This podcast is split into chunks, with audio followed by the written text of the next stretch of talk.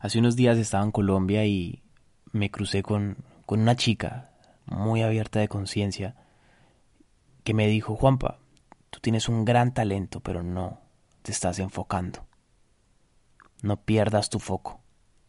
Y me pareció muy interesante cómo de la nada me dijo esto. Una chica que yo nunca había visto en mi vida y que solo conversé con ella cinco minutos.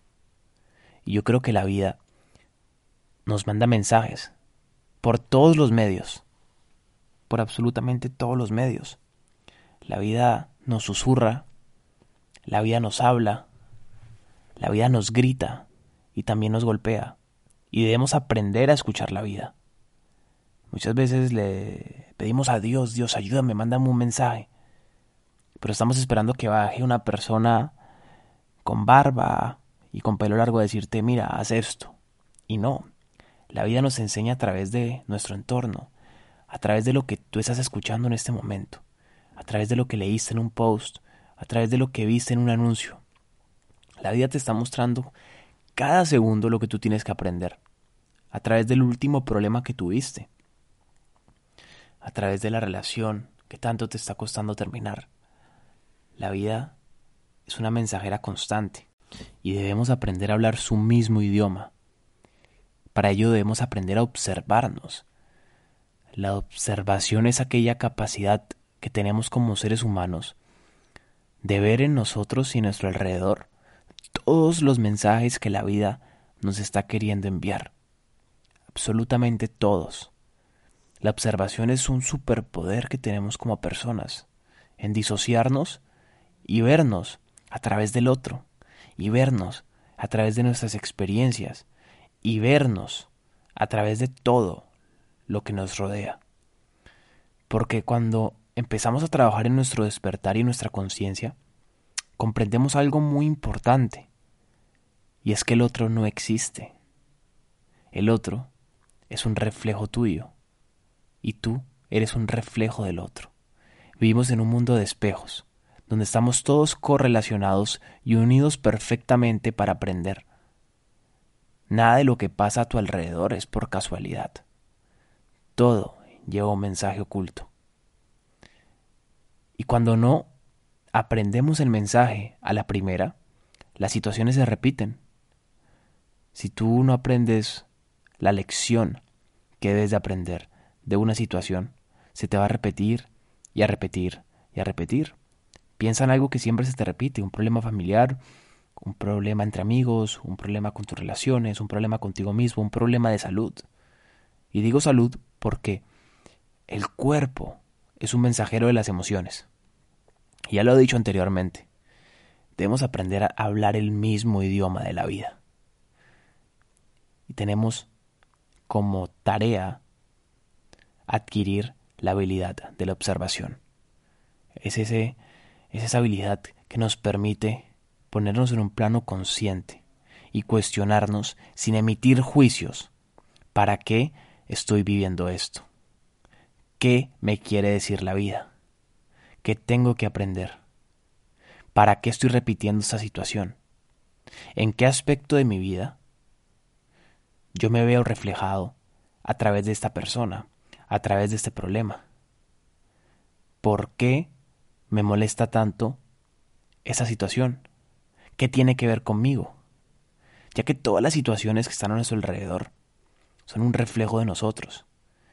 Y lo que juzgamos y lo que resistimos es lo que persistimos. Dice Carl Gustav Jung que lo que niega se somete y lo que acepta se transforma. Cuando aprendemos a observarnos y a autoindagarnos, con ello tenemos la capacidad de aprender a aceptar. Esa es otra habilidad de la cual hablaremos después pero la observación es primordial para todos. Te doy un ejemplo. Estás caminando por la calle y, y alguien que tú conoces se te cruza y te dice algo que te molestó muchísimo.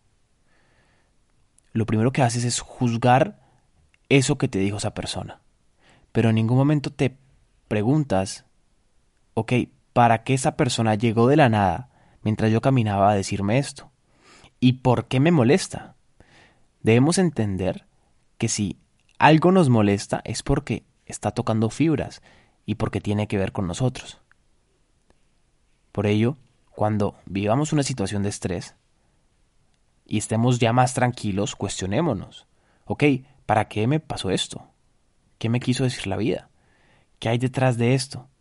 ¿Qué es lo que me molesta a esta persona? Bueno, me molesta su manera de hablar. Ok, ¿en qué aspecto de mi vida yo no me permito hablarme así? O el por qué me molesta tanto que las personas hablen duro. Cuestiónate de dónde viene eso. Tal vez cuando eras pequeña tu padre te hablaba muy duro.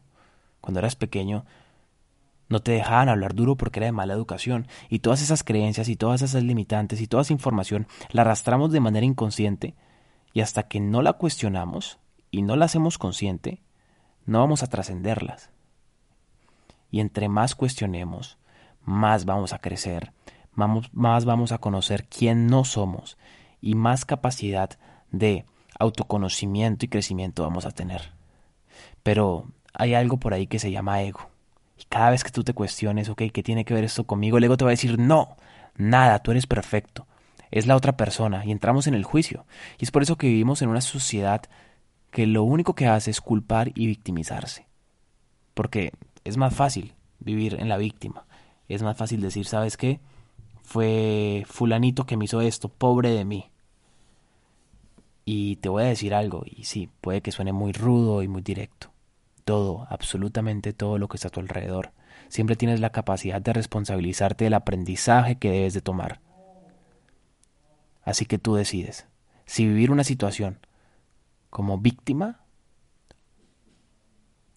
o como héroe, de aprender aquello que la vida te estaba mostrando. Espero que te hayan servido estas palabras y que lo tomes con el mayor amor del mundo. Te lo envío desde todo mi corazón. Eh, y nada, nos vemos en una próxima. Si quieres ver más contenido, te invito a que me sigas en mi Instagram. Estoy como arroba juanpa vp. Y nada, nos vemos ahí. Te mando un abrazote. Chao, chao.